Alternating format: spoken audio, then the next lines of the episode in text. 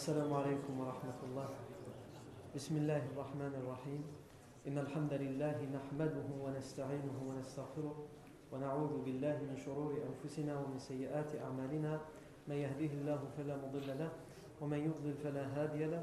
وأشهد أن لا إله إلا الله وحده لا شريك له. وأشهد أن محمدا عبده ورسوله صلى الله عليه وآله وسلم. يا أيها الذين آمنوا اتقوا الله حق تقاته ولا تموتن إلا وأنتم مسلمون. يا أيها الناس اتقوا ربكم الذي خلقكم من نفس واحدة وخلق منها زوجها وبث منهما رجالا كثيرا ونساء واتقوا الله الذي تساءلون به والأرحام. إن الله كان عليكم رقيبا. يا أيها الذين آمنوا اتقوا الله وقولوا قولا سديدا. يصلح لكم أعمالكم ويغفر لكم ذنوبكم ومن يطع الله ورسوله فقد فاز فوزا عظيما. أما بعد فإن أصدق الحديث كتاب الله تعالى وخير الهدي هدي سيدنا محمد صلى الله عليه وسلم وشر الأمور محدثاتها وكل محدثة بدعة وكل بدعة ضلالة وكل ضلالة في النار. أجارني الله وإياكم من النار. ثم أما بعد Nous nous sommes arrêtés la fois dernière à cette fameuse dixième année après la révélation, cette année riche en rebondissements, en événements dans la vie du prophète Mohammed sallallahu alayhi wa, alayhi wa sallam.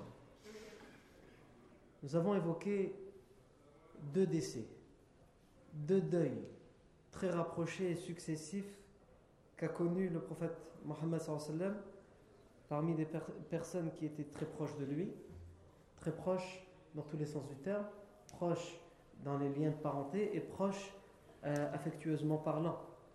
Puisqu'il a tout, tout d'abord perdu son oncle, Abu Talib, qui était celui qu'il avait pris en charge lorsqu'il était orphelin et qui n'a jamais cessé de le protéger et d'être un obstacle, d'être lui-même un obstacle entre les idolâtres qui lui voulaient du tort et le prophète Mohammed. Et juste après Abu Talib, c'est son épouse Khadija radiyallahu anha. Son épouse Khadija radiyallahu anha, avec qui il a vécu 25 ans. 25 ans de sa vie. 25 ans. 15 ans avant la révélation et 10 ans après la révélation. Celle qui l'a toujours soutenue, qui l'a soutenue par ses sentiments, qui l'a soutenue par ses richesses, puisque c'était une femme riche. Le prophète Mohammed l'a lui-même reconnu. Lorsqu'il dit lorsqu'il a dit à Aisha radiallahu anha Wallahi ma abdalaha Allahu ma wallahi ma abdalani Allahu khayran minha Je jure par Allah qu'il n'a pas il ne m'a pas il ne m'a pas remplacé Khadija par une femme meilleure qu'elle. Et parmi les, les critères, les caractères qu'il a, dont il a, qu'il a utilisé pour citer, pour mentionner, pour évoquer son épouse, Khadija radiallahu anha, il a dit وواسطني بمالها إذ حرمني الناس Elle m'a soutenu avec ses richesses pendant que tous les autres m'en ont privé.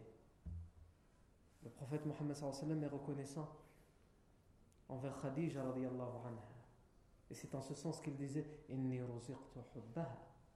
Il m'a été donné de l'aimer. Na. Inni hubbaha. Il m'a été donné de l'aimer. Le prophète Mohammed sallallahu alayhi wa sallam aimait son épouse. Il aimait ses épouses. Et c'est plus qu'un devoir que d'aimer son épouse. C'est naturel. C'est naturel. Puisqu'Allah Azza wa Jal dit وَمِنْ آيَاتِهِ أَنْ خَلَقَ لَكُم مِنْ أَنفُسِكُمْ أَزْوَاجًا لِتَسْكُنُوا إِلَيْهَا وَجَعَلَ بَيْنَكُم مَوَدَّةً وَرَحْمَةً إِنَّ فِي ذَلِكَ لَآيَاتٍ لِقَوْمٍ يَتَفَكَّرُونَ parmi les signes qu'Allah a mis. Les signes, c'est-à-dire ces signes qui doivent vous pousser à réfléchir et à vous faire reconnaître l'existence d'Allah Azzawajal, à vous faire rappeler Allah Azzawajal.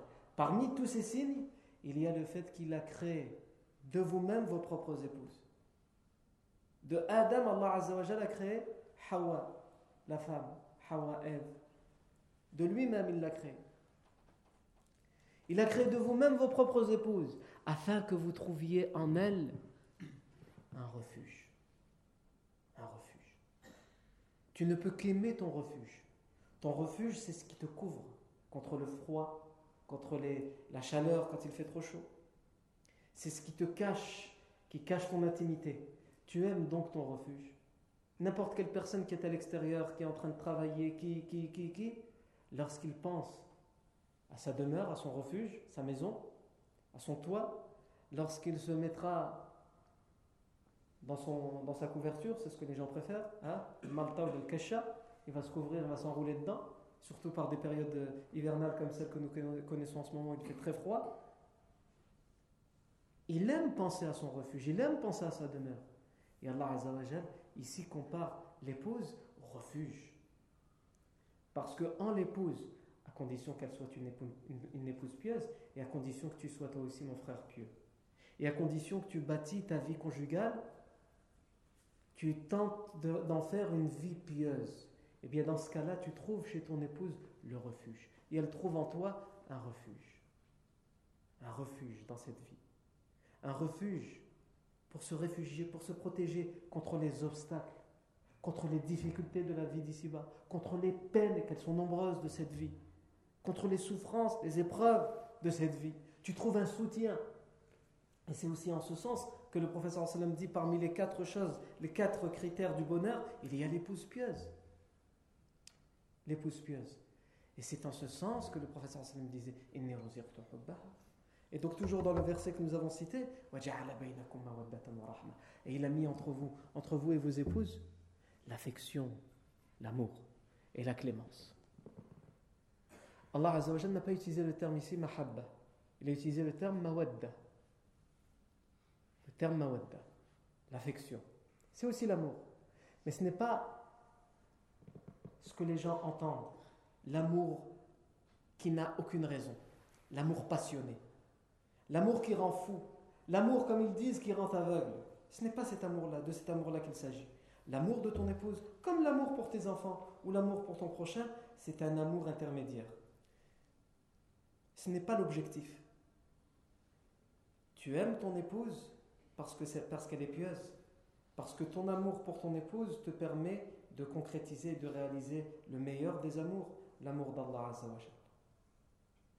Mais l'amour passionné, l'amour à la folie, l'amour qui rend fou, cet amour-là est un, est un amour tordu, est un amour qui ne peut que te rendre malade. Parce que soit tu n'arriveras pas à voir cette femme de qui tu es, tombé passionnément amoureux, et donc tu seras perpétuellement dans le chagrin parce que tu es soumis à cet amour, ou soit tu l'auras, mais cet amour te rend tout de même malade, même en étant avec cette, avec cette femme. Même si tu as réussi à la voir, il te rend fou, cet amour. Il te met dans la gêne, dans le chagrin. Il te rend malade, psychologiquement, et même dans certains cas, physiquement. À un tel point qu'un homme, dans le, dans règne du califat des Omeyyades a été surnommé Majnoun Layla. Majnoun Layla, c'est, si on traduit littéralement, c'est le fou de Layla. C'est un homme qui était passionnément amoureux d'une femme qui se prénommait Layla. Et il a été surnommé, et c'était aussi un poète, Majnoun Layla. Il ne parlait dans ses poèmes que de Layla. Et il ne voulait que Layla. Il ne vivait, il ne mangeait et ne buvait que pour Layla. Après, aujourd'hui, ça existe beaucoup.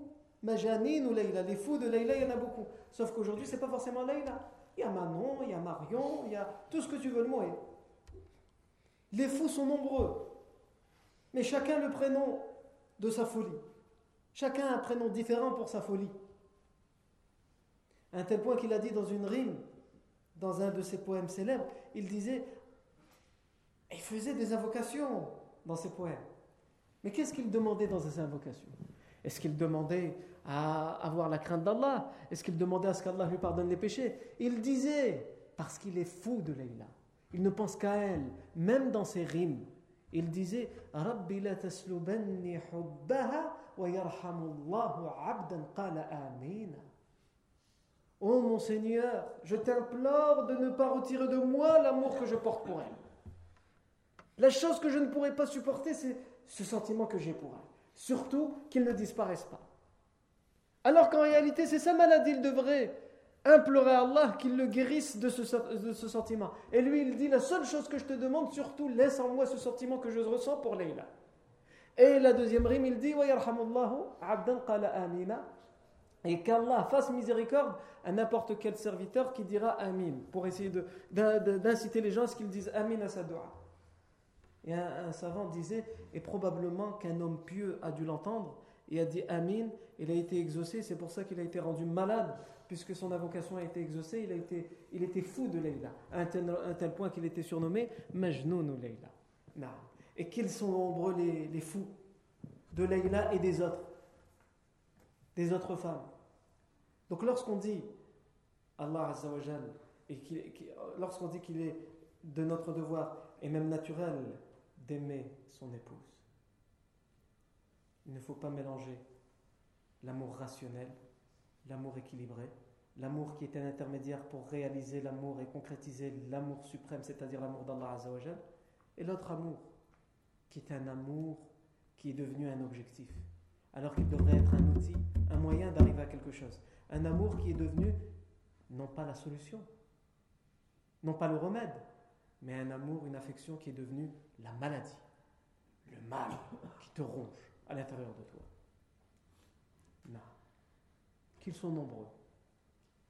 Wallahi, qu'ils sont nombreux les gens que j'ai connus personnellement, qui ont pleuré devant moi,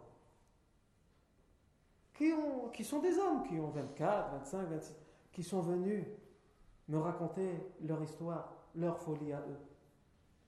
Et chacun a un nom et une histoire. Toutes les histoires se ressemblent, sauf que les prénoms changent.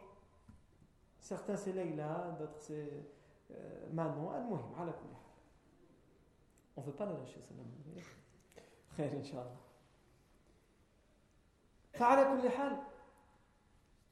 Qu'est-ce qui fait qu'un individu majeur, vacciné, qui est en âge d'être père, en âge d'avoir des enfants, et qui fond en larmes pour ce qu'on appelle permettez-moi de mettre des guillemets pour ce qu'on appelle un chagrin d'amour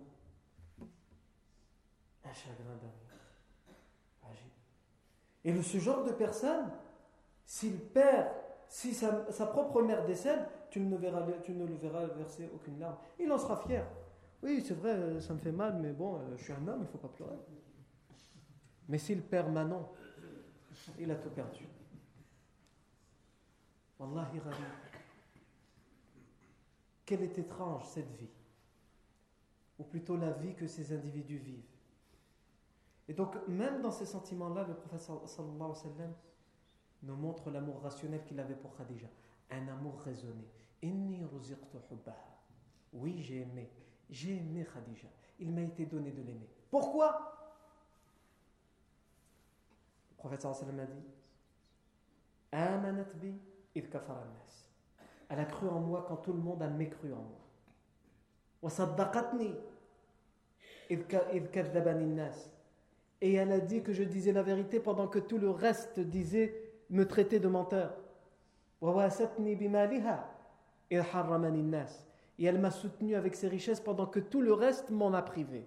Et elle termine, et il termine Afwan par dire, alayhi salatu wassalam, il termine par dire,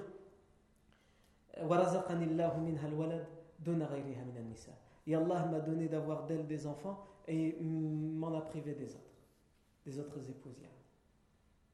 Donc c'est un amour raisonné, un amour expliqué. Pas comme celui qui marche dans la rue. Il, fait beau, il y a le soleil, il y a un arc-en-ciel, il marche. Il y a une femme qui marche en face, et d'un coup, il y a euh, Zeus qui lance la foudre et il tombe sur sa tête, et c'est ce qu'on appelle le coup de foudre. Et il ne s'est pas expliqué pourquoi il est tombé amoureux de cette femme qui vient de... Il va tout faire pour avoir le numéro, etc., le euh, compte Facebook. Et il est parti dans une aventure, dans pas dans une aventure, il est parti dans une galère. Qu'est-ce que tu as vu en elle qui t'a rendu comme malade? Qui a fait de toi quelqu'un qui n'est plus un homme? C'est quoi? Même lui, il ne saura pas l'expliquer. La seule chose qu'il te dirait, il va dire T'inquiète. Le fameux t'inquiète. Le fameux t'inquiète qui te dit, qui, en réalité, si tu lis entre les lignes, il te dit surtout inquiète-toi. Je suis perdu. Quand quelqu'un dit t'inquiète, c'est la catastrophe. Il y en a, il n'a pas d'argument. Il ne peut pas t'expliquer. Il n'est pas rationnel. T'inquiète.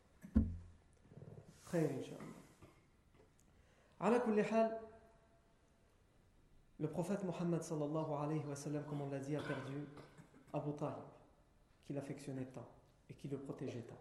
Et il perd Khadija radiallahu anha, qu'il affectionnait tant et qui le soutenait tant. Ces deux pertes successives l'une après l'autre montrent, comme on l'a dit la fois dernière, que le prophète Mohammed même s'il est l'homme le plus aimé d'Allah d'Allah Même s'il est l'homme choisi par Allah pour la dernière révélation, eh bien il est éprouvé. Alors toi aussi, si l'homme le plus aimé d'Allah celui qui a été choisi pour être le prophète, il est éprouvé de, la sorte, il perd les deux personnes qu'il aime le plus parmi les êtres humains, parmi ceux qu'il aime le plus, il les, il les perd à quelques jours d'affilée, attends-toi aussi à être éprouvé. Attends-toi aussi à être éprouvé, parce que la vie elle se résume, elle se résume aux épreuves. Mais comme on l'a dit la fois dernière, ce qui compte, ce n'est pas l'épreuve. Ce qui compte, c'est est-ce que tu seras fort, est-ce que tu seras patient, est-ce que tu seras endurant face à l'épreuve? Ensuite, qu'est-ce qui se passe après ces deux pertes? Il faut tout réorganiser. Il faut tout réorganiser. N'importe quelle personne qui connaît le deuil, parmi nous qui a connu le deuil d'une personne très proche avec qui il vit, il sait que tout s'abat sur lui. Le chagrin s'abat sur lui. Donc il faut gérer le deuil, il faut gérer la tristesse et le chagrin. Ensuite, il faut tout réorganiser.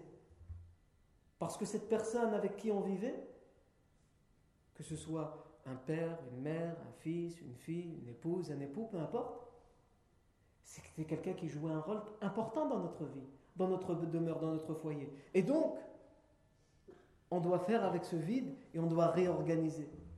On doit faire en sorte de remplir, de combler le vide, de remplir le rôle que cette personne remplissait. Et chaque personne remplit un rôle. Chacun a son, son intensité, chacun a son importance. Bien sûr, les parents, c'est bien plus important que les enfants, mais même les enfants, quelqu'un qui va perdre un enfant, il remplit un rôle, un rôle d'affection pour les parents, une présence affective pour les parents. Et ne serait-ce que cette absence est quelque chose de difficile à surmonter. Le prophète Mohammed il doit gérer son double deuil, son double chagrin. Abu Talib et Khadija radiallahu anha.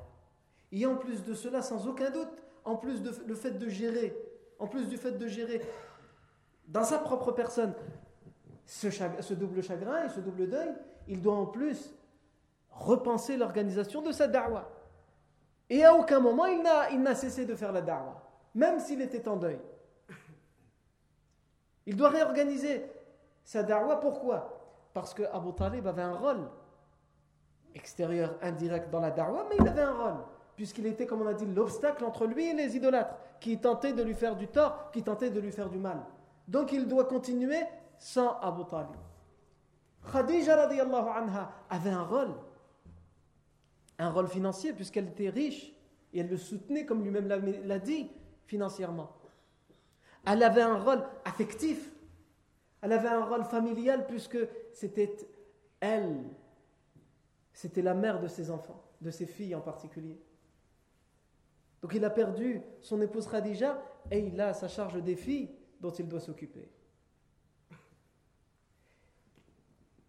Alors c'est tout ça qu'il faut prendre en compte lorsqu'on dit, quand on a trop l'habitude de lire un livre sur la vie du prophète sallam et de passer chapitre par chapitre, l'année de la douleur, la mort de Khadija anha, et ensuite on passe à notre épisode. Et on oublie de penser, de se rappeler qu'il y a eu tout ça, qu'il a dû faire face, le prophète sallam, parce qu'il est aussi un être humain, qu'il a dû faire face à tout ça. Et que même dans tout ça, il est un modèle, un exemple pour nous, puisqu'il ne va jamais cesser la da'wah. Il ne va jamais cesser la da'wah, parce qu'il a un rôle, une mission à remplir, et il remplit cette mission et ce rôle comme Allah Azza le lui a commandé. À aucun moment, il ne va ralentir, il ne va freiner. Il continue la da'wah tout en réorganisant ce, ce qui doit être réorganisé, que ce soit dans sa famille, puisqu'il a perdu son épouse Khadija, ou que ce soit dans sa façon de faire la da'wah ouvertement, afin de ne pas être la cible des hostilités physiques des idolâtres. D'ailleurs, le Bayhaqi rapporte, pour vous montrer quelles, sont les difficultés nombreuses auxquelles le professeur Hassan va devoir faire face après la mort de Khadija et d'Abu Talib. Le Bayhaqi rapporte dans un hadith qui est par certains jugé faible, par d'autres jugé au moins euh, authentique mursal. C'est-à-dire que la chaîne de transmission authentique s'arrête au Tabiri. Mais entre le Tabiri et le prophète Mohammed, le Tabiri, c'est la génération après les compagnons. Entre le Tabiri et le prophète, il n'y a, a, rien de sûr. Dans, ce, dans cette parole, qui serait rapportée par Aisha anha, le prophète euh, qui, serait, qui serait rapporté par Aisha anha, elle aurait dit Non. لا زالت قريش كاعة حتى توفي أبو طالب les Quraysh, les idolâtres de Quraysh, sont restés, le terme en arabe qui est utilisé ici, ka'a, jusqu'à ce que Abu Talib est décédé. Qu'est-ce que ça veut dire ici, ka'a Ça veut dire hésitant. Les Quraysh ont toujours été hésitants face au professeur jusqu'à ce qu'Abu Talib est mort. Ils ont toujours été hésitants, ils ont toujours été lâches. Parce qu'il y avait Abu Talib devant eux. Donc ils ont essayé, certes, mais ils n'allaient pas trop loin, ils étaient hésitants ils étaient lâches, ils ne pouvaient pas aller jusqu'au bout parce qu'il y avait Abu Talib. Et justement, cette version dit jusqu'à ce qu'Abu Talib décède. Et lorsqu'Abu Talib est décédé, ils ont perdu cette, hésitation. Mais nous, comme on l'a dit la fois dernière, c'est Allah qui protège le prophète Mohammed. Abu Talib n'est qu'une cause. Qu'Abu Talib soit là ou non, c'est Allah qui décide. Le musulman fait la cause. Il cherche la cause pour arriver à la solution. Mais il a la certitude qu'Allah fait ce qu'il veut. Lui, il fait la cause et implore Allah de lui donner la solution. Le musulman, il fait la cause et il implore Allah de lui donner le reste, la solution. Mais il sait en même temps pertinemment, ce musulman, qu'Allah peut lui donner la solution avec ou sans la cause. Avec ou sans la cause. Non. Et ça, c'est l'yaqin fillah, la certitude en Allah Donc, les Quraysh, les idolâtres de Quraysh, sont restés, ont toujours été hésitants, lâches jusqu'à la mort d'Abu Talib, comme nous dit cette version, qui reste à, être authentifiée. Et d'ailleurs, beaucoup d'historiens citent certaines versions des hostilités qu'a eu à subir le prophète Mohammed à cette époque-là. Nous, on les a déjà cités parce que d'autres historiens les ont cités auparavant, mais certains les, les, placent ici, après la mort d'Abu Talib. Toutes les hostilités physiques directes contre le prophète Mohammed, beaucoup d'historiens les, les, placent là, chronologiquement parlant. Par exemple, la fameuse scène où le prophète priait qu'il était en consternation et qu'un idolâtre est venu lui jeter des abats d'un animal, d'une bête qui venait d'être égorgée de, des abats encore chauds, évidemment nauséabonds, sales, il a pris ces abats, il les a jetés sur le prophète Mohammed sur sa tête alors qu'il était en prosternation. Par exemple, cette version, par certains, certains historiens, la citent ici et ils disent qu'ils n'ont osé le faire, ce genre de choses, que lorsqu'Abu Talib est décédé. Ils ne pouvaient pas se permettre, de faire ça avant. Mais d'autres historiens disent qu'ils l'ont fait avant.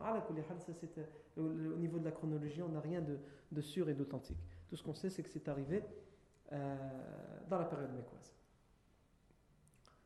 Et ça nous montre quoi?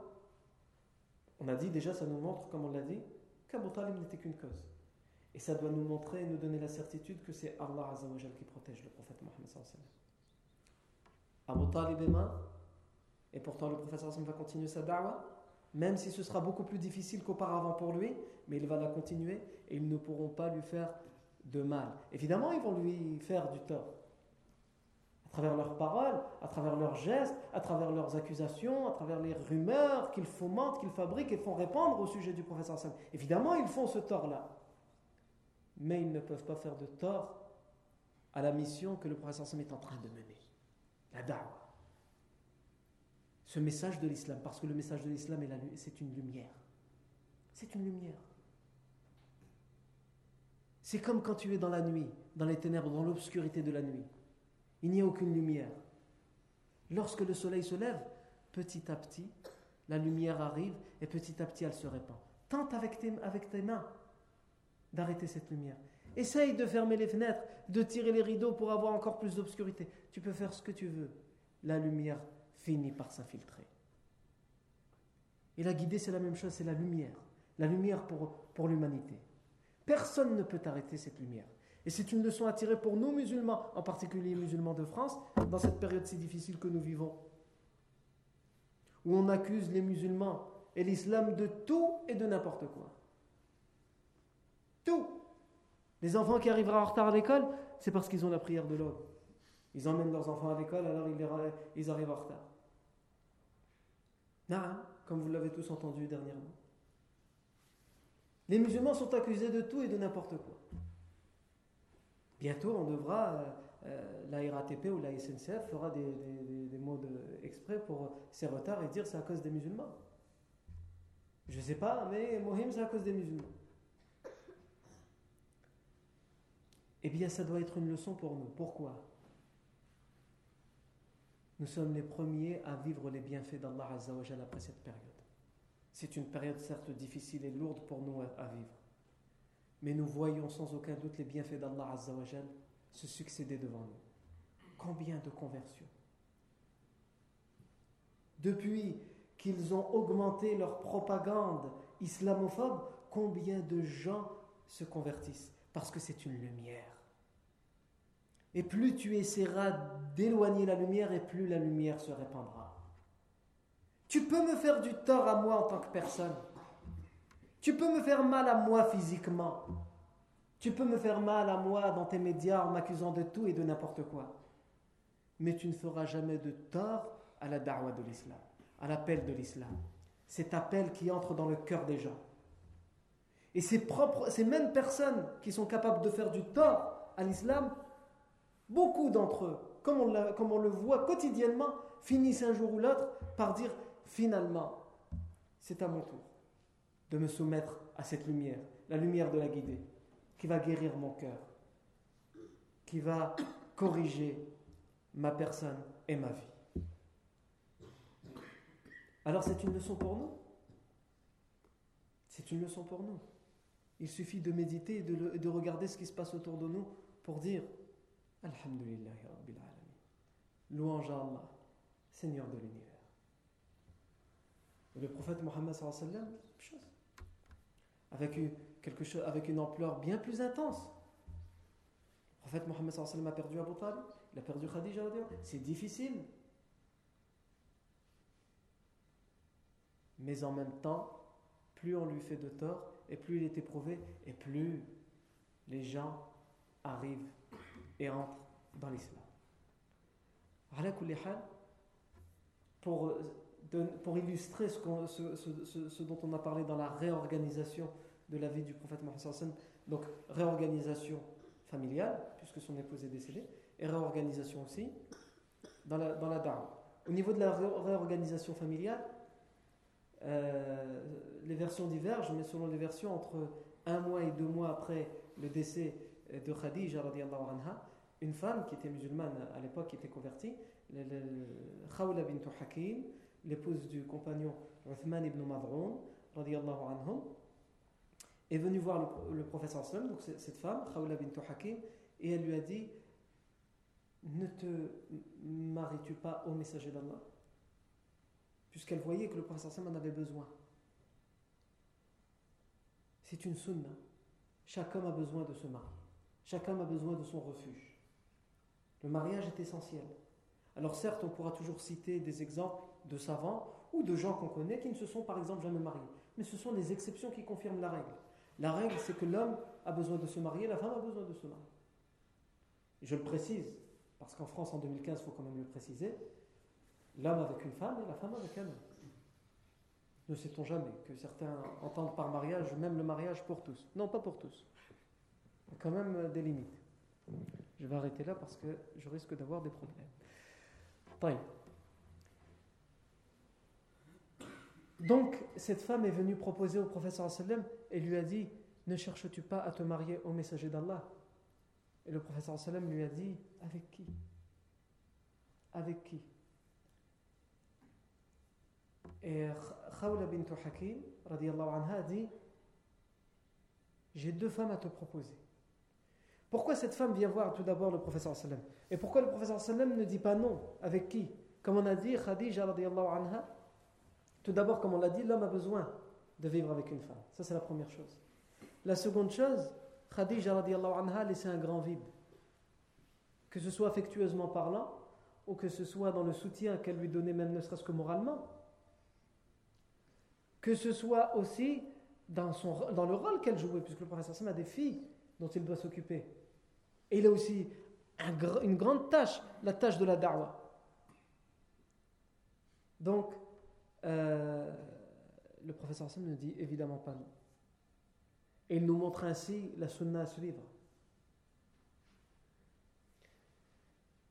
Il dit, elle dit J'ai deux femmes à proposer. Il y a une femme vierge qui ne s'est jamais mariée et une femme qui, a, qui est veuve, qui a déjà été mariée. Khawla bint Hakim va tout d'abord demander, donc c'est elle qui fait l'intermédiaire, elle va tout d'abord demander la jeune femme qui n'a encore jamais été mariée, et c'est justement Aisha radiallahu anha. Donc elle se rend chez Abu Bakr as-Siddiq radiallahu pour lui demander au nom du professeur sallam la main de sa fille Aisha en mariage. Mais Abu Bakr as-Siddiq aurait voulu, puisqu'il est le compagnon du professeur sallam. Mais il était obligé de refuser pourquoi? Parce qu'à ce moment-là, Aisha anha est déjà demandée. Aisha anha, à ce moment-là, est déjà demandée. Comme vous le savez, il y a des versions qui parlent, des versions authentiques dans le Bukhari qui parlent de l'âge très jeune de Aisha anha au moment où le professeur sallam s'est marié avec elle. On va revenir sur ça, Inch'Allah, plus tard lorsqu'on parlera du mariage, puisqu'à ce moment-là, euh, euh, elle était déjà demandée, donc il n'a pas pu, le professeur sallam, se marier avec, avec elle. Mais finalement, cette demande va être annulée, on l'expliquera plus tard, Inch'Allah. Mais ça montre, ça montre qu'à l'époque, euh, on a, certains accusent, certains accusent. Le professeur sallam utilise l'argument du mariage du professeur sallam avec Aïcha pour accuser le professeur sallam de tout et de n'importe quoi. D'accusations qu'il est mieux de ne pas répéter.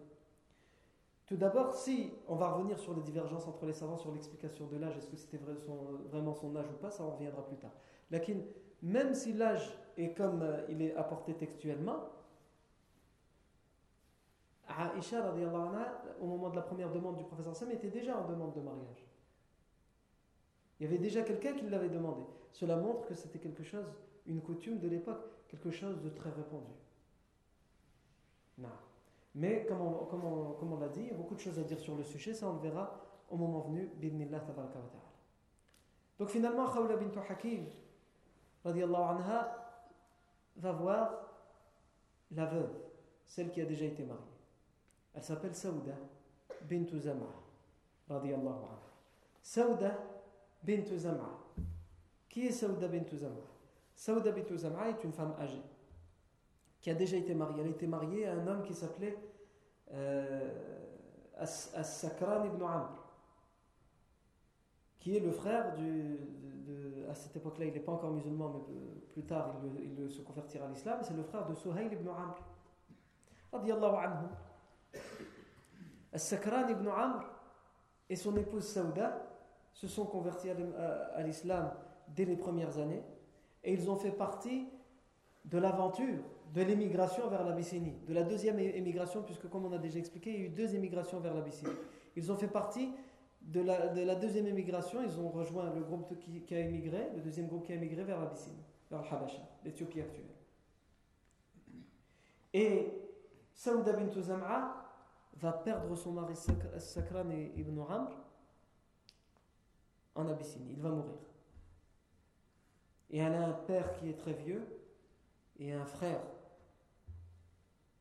qui a hâte que Saouda revienne, puisque ce frère est idolâtre. puisque à présent son mari est décédé, donc euh, c'est le, père et le frère qui en, qui en deviennent responsables, entre guillemets. À l'époque, c'est comme ça que ça se passe. Et donc, comme le frère, le père est vieux et n'est plus capable de s'occuper de personne, le frère a hâte qu'elle revienne. Pourquoi? Pour qu'il s'en occupe, puisqu'elle s'était convertie à l'islam avec son mari et qu'elle avait fait l'émigration. Et elle n'a plus personne et elle doit revenir. elle doit revenir. Cette femme non seulement est âgée, et le professeur sallam se marie avec elle pour lui éviter, pour lui éviter tous les problèmes auxquels elle aurait dû faire face en revenant chez elle, auprès de son frère, à un tel point que son frère, Abd ibn Zam'a, lorsque euh, Khawla bint Hakim va aller voir le, vieillard, euh, le, père de Saouda bint Zama, pour demander en mariage Saouda, puisque c'était euh, la règle, la coutume à l'époque, il fallait demander au père. Le père dira Kuf'un Karim. Quand elle va lui dire, le prophète, avec, avec pudeur, elle va lui dire, le prophète, Vakara Muhammadun Rasulullah, Vakara bintaka Sauda. Le prophète Muhammad a mentionné ta fille Sauda. Il a mentionné ta fille Sauda. Al-Haya, la pudeur. Pas il a demandé en mariage, mais il a compris ce que ça voulait dire. Il a demandé en, il a demandé en mariage. Mais elle, elle a dit quoi? Il a mentionné, il a parlé d'elle. Yarni, par pudeur, elle lui fait comprendre euh, avec pudeur qu'il la demande en mariage. Cette pudeur que tout le monde a perdue. Et que nos parents encore avaient il y a quelque temps. Il y avait des, symboles comme ça, entre, même entre nos parents. Hein? Quand les parents ils, téléphonent à un autre pour aller faire une demande en mariage et ils disent Est-ce que vous pouvez nous accueillir euh, tel jour pour. On voudrait venir avec notre fils juste pour. Euh, avec du sucre pour faire à, taille? Vous savez, la, famille d'en face a compris, ils vont venir faire une demande en mariage. Vous êtes les bienvenus. Venez. Et s'il y a déjà quelque chose, si la femme et la fille est déjà demandée, vous pouvez venir boire à taille, mais euh, notre fille, ou on n'a plus de fille à marier, ou notre fille est déjà. Parce que les choses étaient comprises, elles étaient symboliques mais parce que nous, nous avons été conditionnés, nous, vivons dans une société où la pudeur n'existe plus, où la pudeur est devenue un défaut, alors que c'est la meilleure des qualités. Le professeur Sallam disait, la foi, c'est beaucoup de branches, et parmi ces branches, il y a la pudeur. La plus haute de ces branches, c'est la ilaha. Et la pudeur est une branche parmi les branches de la, de la foi. Ça prouve ton dogme, ta aqidah, ta foi en Allah Azzawajal, le fait que tu sois pudique, que ce soit les hommes ou les femmes. Et cette pudeur, à cette femme va voir le professeur sallam, ne veux-tu pas te marier? Elle sait que le professeur sallam veut. Mais elle, comme elle a des idées sur avec qui le professeur sallam pourrait se marier, elle n'ose pas le lui dire directement. Tu n'es pas intéressé par le mariage? Par pudeur. Hein? Elle va voir ce père, le père de Saouda, en lui disant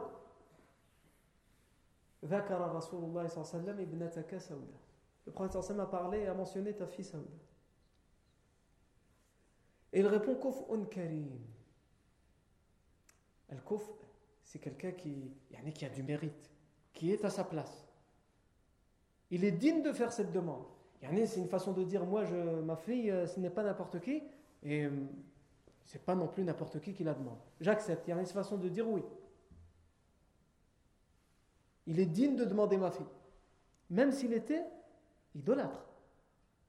Mais ils reconnaissaient tous la valeur et les vertus du prophète Mohammed. Même Abu Sufyan, qui à cette époque-là va être un de ses pires ennemis, finalement le prophète va se marier plus tard, on l'expliquerait, il va se marier avec sa fille avec la fille d'Abu Sufyan qui elle aussi va perdre son mari en Abyssinie afin qu'elle aussi elle ne retourne pas chez son père qui était un des plus hostiles à cette époque-là avant qu'il se convertisse contre le prophète Mohammed le prophète fera la demande en mariage et se mariera avec elle etc. Abu Sufyan alors qu'il est en hostilité flagrante contre le prophète Mohammed il fera l'éloge. Il sera content finalement que c'est cet homme qui se marie avec sa fille parce qu'ils connaissent les habitudes de l'époque. Ils savent ce que les hommes font subir aux femmes à l'époque et ils savent que cet homme, le prophète Mohammed, est digne d'être en compagnie d'une femme, d'une épouse, parce qu'il la respecte. Donc, cet homme, ce père, va dire Kuf'un karim. Il en est digne, il en est digne et il est noble, il est généreux. Et va lui donner en mariage, il va accepter.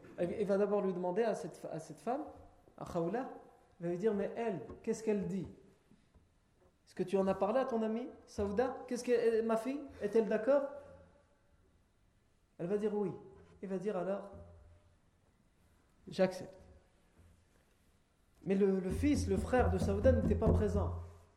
Et lorsqu'il va revenir et qu'il va savoir que l'engagement a été donné, que classe, le professeur Sam se marie avec Saouda, il va prendre de la terre et il va se la balancer sur sa tête pour se lamenter et dire alors que je voulais lui donner une leçon parce qu'elle s'était mariée avec quelqu'un qui était devenu musulman, elle est devenue musulmane avec lui et qu'elle avait fait l'émigration vers l'Abyssinie pour s'éloigner de nous. Maintenant, on a pire c'est carrément le chef de ce clan, puisqu'ils voient eux l'islam comme un clan, qui se marie avec elle. Et plus tard, Abd ibn Zam'a se convertira à l'islam et il dira La kuntu. Stupide que j'étais. Stupide et sot que j'étais lorsque j'ai pris la terre et que je me suis lamenté, que je l'ai mis sur ma tête.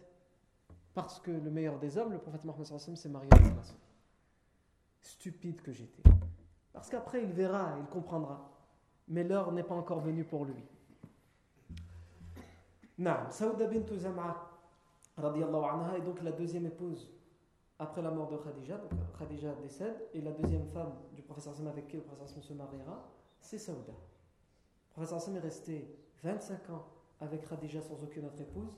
Khadija décède, puis il se marie avec Saouda, et il va rester 3 ans uniquement avec Saouda jusqu'à ce qu'il y ait, trois ans plus tard, le mariage avec Aïcha anha. Et c'est seulement après, à ce moment-là, qu'il y aura que le professeur Sam aura plusieurs épouses en même temps. Non. Saouda bint Zam'a, Afwan, Saouda bint Zam'a anha, et donc notre mère, la mère des croyants, puisque toutes les épouses du Sam sont nos mères. Nous devons les considérer comme nos mères.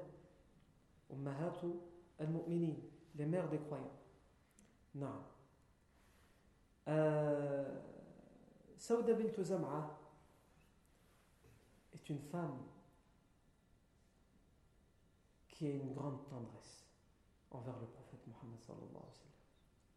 Et comment ne pourrait-elle pas avoir cette, cette, grande tendresse pour le prophète sallam et cette grande affection quand il est celui qui s'est marié avec elle malgré son âge, malgré le fait qu'elle était veuve et à l'époque se mariait euh, les, hommes de l'époque préféraient se marier avec les, jeunes femmes, etc.